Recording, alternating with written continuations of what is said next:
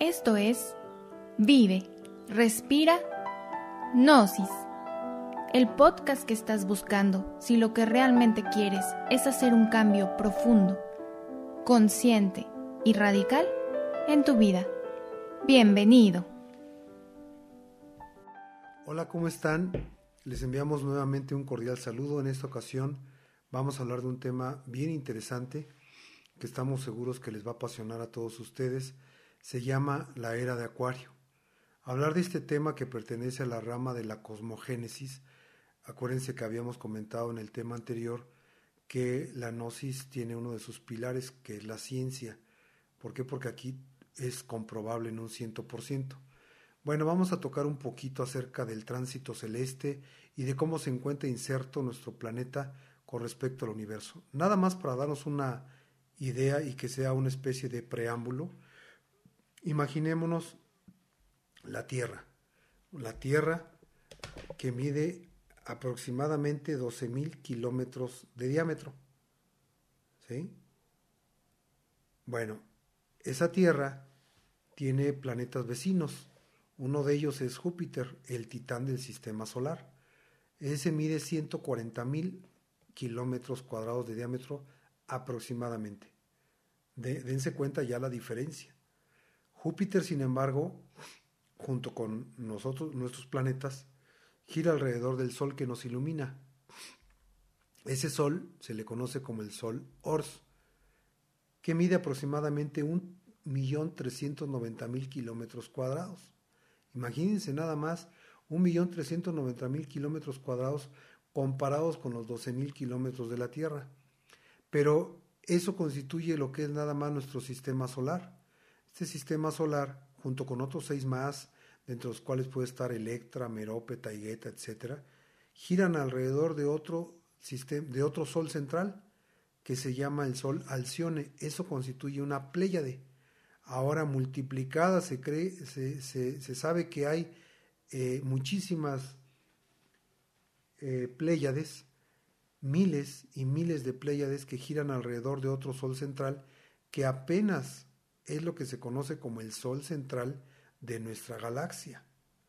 Ese es el Sol central de nuestra galaxia. Que ya para qué hablamos de los miles y miles de millones de kilómetros cuadrados que es el diámetro de, de ese Sol central. Y apenas estamos hablando de la Vía Láctea. Se estima que más de 100.000 galaxias giran alrededor de otro Sol central, que ese sí ya es el Sol central de nuestro universo. Después existe un espacio vacío y después otro universo, y después otro espacio vacío y después otro universo, ¿Y cuándo se termina? Pues nunca, hasta el infinito. Así como si nosotros les preguntáramos, eh, le preguntáramos al matemático más eh, adusto que exista en, el, en la Tierra cuál es el último número, pues no existe, es infinito, porque al último número que se les ocurra, pues nada más agréguenle un 1 y ya nos estamos yendo a otras cantidades. Así también los universos, no existe fin. Entonces imagínense nada más los misterios tan inconmensurables que existen de la vida y de la muerte, de, la, de los misterios que están encerrados en todo el inalterable espacio infinito. Si aquí en la Tierra, que ya vimos que es un, un granito de arena con respecto a todo lo que sucede allá afuera, imagínense ustedes toda la magia que aquí se presenta con las grandes culturas, con las grandes civilizaciones, con los grandes maestros que han venido a la tierra, los vestigios, la sabiduría tan enorme que incluso hoy en día ni siquiera alcanzamos a sospechar. Ahora imagínense ustedes toda la magia, todos los misterios, toda la grandeza que existe allá afuera. Por eso no nos extraña que de repente, pues algunos, eh, algunos eh, visitantes eh, que tienen en suerte astronautas de salir de este planeta, pues narran cosas impresionantes, que de repente vieron naves que se movían allá afuera de la órbita terrestre de un tamaño que ellos francamente no podían cuantificar. Existen tantos misterios que pues, nos habla de la grandeza de Dios plasmado en la realidad, plasmado en el cosmos, pero necesitamos nosotros descubrirla. Y la mejor forma de descubrirla es descubriéndola dentro de nosotros mismos, encontrándola dentro de nosotros mismos. Este tema nos va a ayudar a entender un poquito cómo es que se está moviendo la Tierra y por lo tanto nosotros como sus habitantes a través del inalterable espacio infinito. Bueno, ya ahorita hablamos una tocadita de los tamaños con respecto a la Tierra y lo que sucede allá afuera. Hay muchos videos en YouTube que ustedes pueden ver de la de estrellas como Alfa Centauro, Arturo, etcétera, tantísimas soles enormes. Eh, y eso, repito, pues simplemente son los que están aquí cerca, los visibles, los que los telescopios de los científicos eh, logran detectar. Pero imagínense nada más el tamaño del Sol central de nuestro universo. Ahora, de una vez lo vamos diciendo, aunque lo vamos a aclarar más adelante. El Sol que nos ilumina, a despecho de lo que digan muchos hombres de ciencia, es un planeta físico. El maestro Samael nos lo ha dejado bien claro.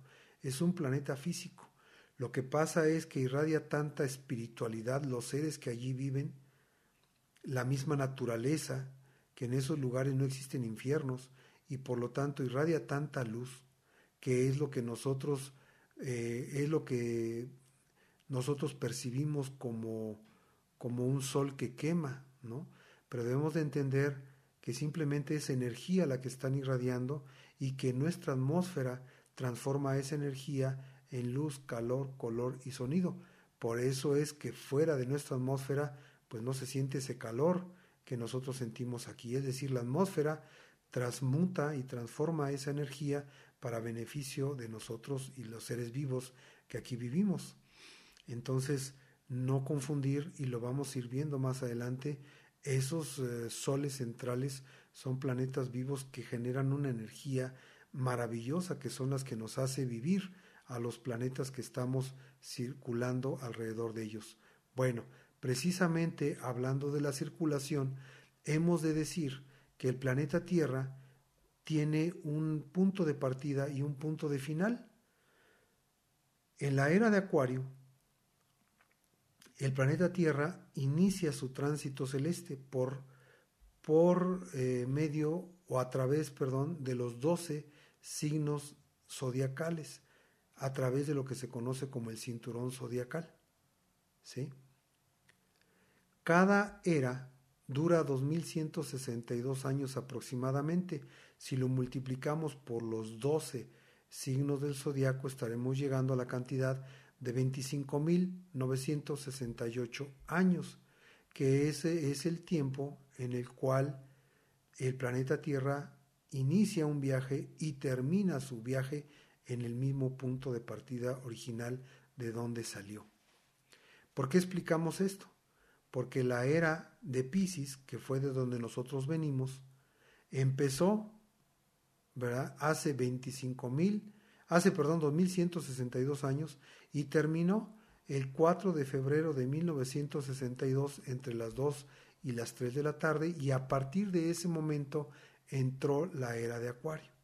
Ahora, si ustedes se han dado cuenta, la luna, ¿qué pasa con la luna? La luna ejerce eh, una influencia sobre nosotros. Lo vemos tan claro, por ejemplo, con la marea.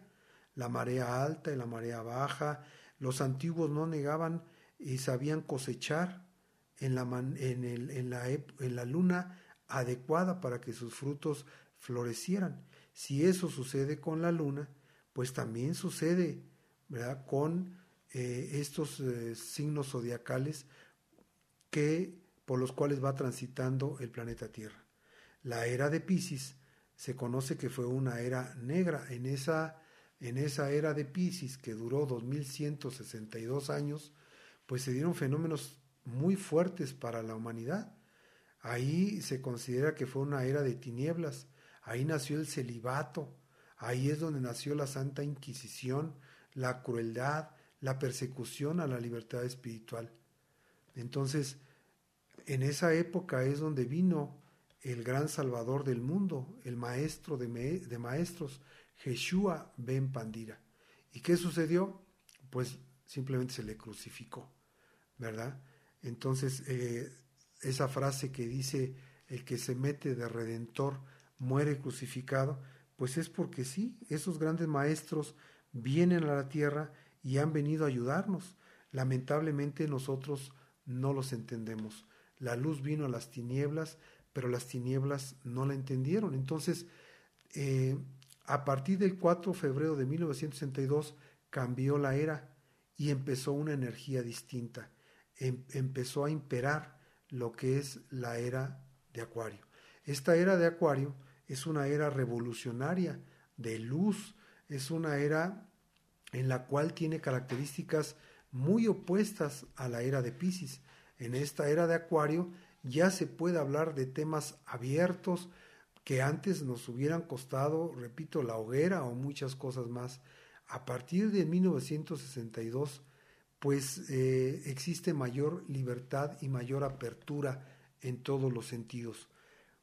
Lamentablemente, lamentablemente, las eh, humanidades, en la medida en la que va pasando el tiempo, actuamos de manera mecánica y en lugar de canalizar positivamente esas energías que vienen del cosmos, pues eh, las desaprovechamos. Es por eso que esta era de Acuario fue el inicio en donde empezó esta quinta raza que habita hoy los, todos los continentes del planeta Tierra. Esta quinta raza que se conoce como la raza, la, la raza Aria puebla los cinco continentes del planeta. ¿Cuándo empezó esta raza su estado humano?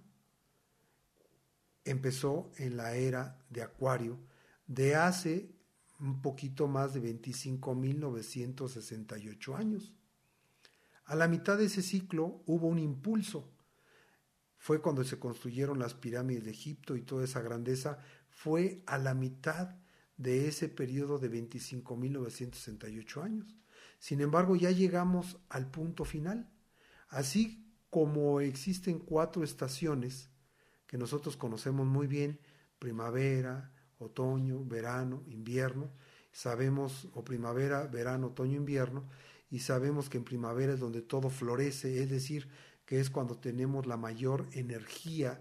Así sucedió al inicio de la era de Acuario, de esta quinta raza aria. Sin embargo, ya tuvo la oportunidad, esta raza aria ya tuvo su oportunidad y ya le toca, las oportunidades no son eternas, ya le toca darle paso a la siguiente raza. El calendario azteca nos habla de que cada planeta da siete razas. Este, este, este, ¿cómo se llama? Esta raza que ahorita puebla la, la faz de la Tierra, pues ya cumplió sus 25.968 años y estamos viviendo tiempos extras. Por eso es que por todos lados se oye hablar de los tiempos del fin, porque estamos cerca. Nos tradamos la Biblia a través del Apocalipsis de San Juan, cuando hablaba de, de Ajenjo, es decir, de Colbus, Barnar I, la Tercera Guerra Mundial, todo lo que estamos viendo ahorita, la misma pandemia, pues ya son fenómenos que antes nos hubieran parecido increíbles, es más, no hubiéramos prestado oídos. Sin embargo, estamos viviendo los tiempos del fin, pésele a quien le pese, y ahora sí que solamente el que tenga oídos para oír que oiga, porque realmente están pasando muchas cosas en nuestro planeta, producto de qué?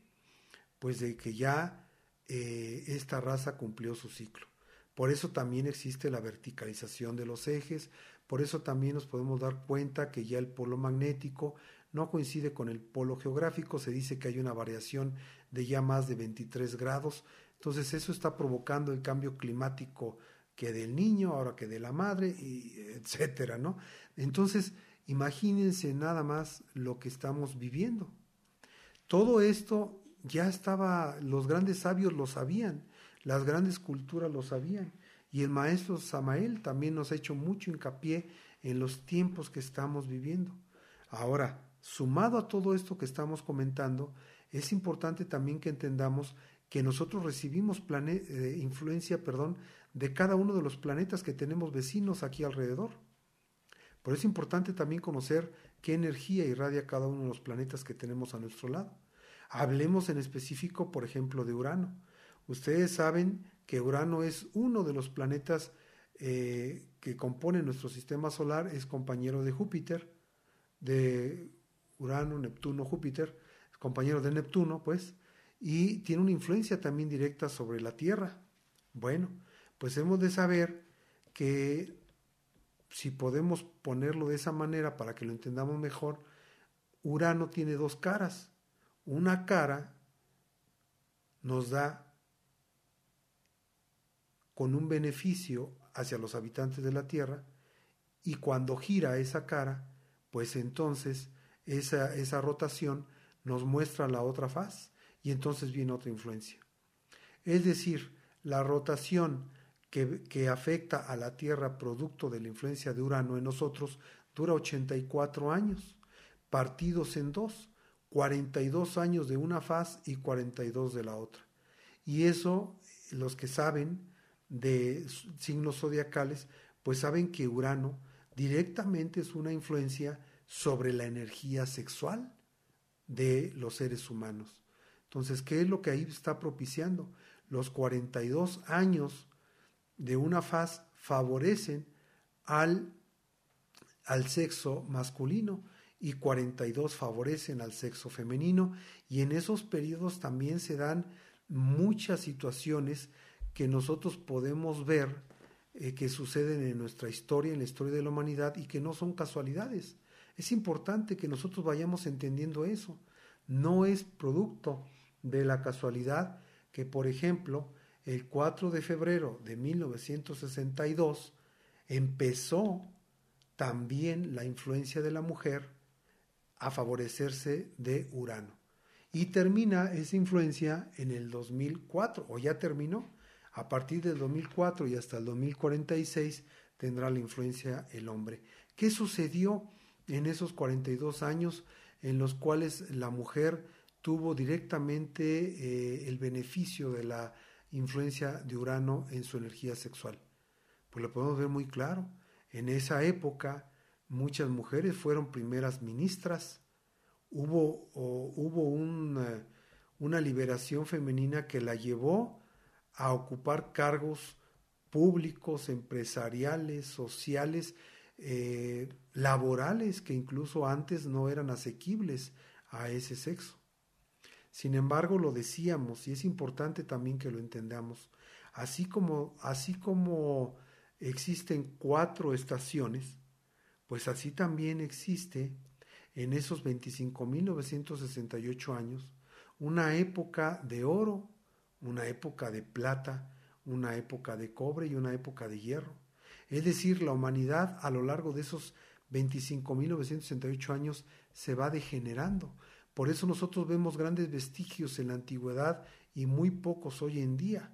Vemos que incluso hoy en día aprobamos leyes que antes ni de broma lo hubiéramos hecho. Ya son muchos los países que en aras de esa mal llamada libertad están aprobando, por ejemplo, leyes como el aborto, que no es una cosa más que el colmo de la criminalización a lo que hemos llegado a la humanidad de un ser indefenso que no tiene la capacidad de defenderse y lo estamos matando. Imagínense a qué nivel de barbarie llegamos. Y eso que nos quejamos de que esas culturas como la azteca hacían sacrificios humanos, cuando esos sacrificios humanos fueron también en la época de degeneración, es decir, en la edad de hierro de la pasada raza. Y sin embargo no se puede comparar a la actual. Es decir, y lo vamos a ver más adelante, como, como habíamos comentado, cada planeta da siete razas. Nosotros ahorita estamos viviendo la raza aria, que como ya lo dijimos ya llegó a su fin, pero anteriormente existió otra raza, que fue el Atlante. Por eso hay vestigios en el Triángulo de las Bermudas y hemos oído hablar de que hubo otra civilización de la cual dan cuenta incluso Platón y todos estos grandes seres, ¿no? Pero anterior a esa también existió otra, que fue la Lemur y anteriormente existió la eh, hiperbórea y la primera que fue la polar o protoplasmática. Ese es un tema maravilloso que vamos a ver más adelante, pero lo tocamos ahorita para que vayamos entendiendo que la historia se repite y esto mismo se repite. Fíjense a qué grado llegó la influencia de Urano en la mujer, que por eso es que se gestó por ahí de los años 60 la famosa onda hippie. El maestro Samael nos comentaba que esa, ese movimiento hippie y esas modas, pues donde ya se dejaban el pelo largo y pues obviamente con tendencias de la influencia femenina, fue una manera equivocada en la cual la juventud de esa época canalizó toda esa energía sexual que debió haber usado para revolucionarse a sí mismos. Es decir, la energía la podemos usar para dos cosas, para una revolución externa o para una revolución interna. Si es para una revolución externa, nos la pasamos haciéndole la guerra a medio mundo. Si la usamos sabiamente para revolucionarnos internamente, pues imagínense, logramos el despertar de nuestra conciencia o lo que decíamos en el tema anterior, la autorrealización íntima del ser. Desafortunadamente no hemos aprovechado esa influencia y por eso vemos que el movimiento hippie se perdió entre drogas, entre sexo degenerado, entre un libertinaje que lamentablemente no era para eso la recepción de la energía este, de Urano, que beneficiaba, repito, al sexo femenino. Ahora viene la eh, etapa en la cual se está beneficiando al sexo masculino. Y ustedes se preguntarán, pero ¿por qué no se nota tanto? Así que digas que se note mucho otra vez el peso masculino, no. Pero también es importante que reflexionemos, no se nota tanto porque ya estamos, esta raza está muy degenerada, ya está llegando a su fin, por lo tanto ya no tiene esa energía como para que se vea muy pausado y muy entendible la influencia de uno y la influencia del otro. Sabiamente entendido, en el pasado cuando le llegaba la influencia, la influencia de los 42 años a la mujer, ¿saben qué sucedía? La mujer levantaba al hombre, lo ayudaba. ¿Saben qué sucedía cuando el hombre recibía esa influencia? Ayudaba a la mujer. Es decir, no competían, no estaba esta guerra tonta de machismo y feminismo. Había un amor por el humanismo, por el centro, por el Tao, y la influencia era aprovechada sabiamente. Ahora, como dicen los grandes sabios, por lo menos del ahogado rescatar el sombrero. Y por eso es que llegan estos temas a nosotros, para que sepamos utilizar sabiamente esa energía y no estemos compitiendo de quién es mejor. Hay un poema maravilloso de Víctor Hugo que se llama El hombre y la mujer. Es un poema que véanlo, búsquenlo en YouTube, se van a dar cuenta que no hay competencia. La competencia la estamos haciendo simplemente pues porque no tenemos un nivel del ser alto, ha bajado mucho. Entonces, aprovechemos esa oportunidad, aprovechemos esa energía, no para ver quién es más, no para dividir, sino para sumar, para que nosotros optemos por la paz, no por la violencia, para que no estemos perdiendo el tiempo haciendo las guerras externas y quejarnos de todo y contra todos, sino que aprovechemos para buscar a nuestro real ser interior profundo. La pregunta con la cual finalizamos esta charla, ¿tú qué quieres? ¿Luz o tinieblas? Paz inverencial.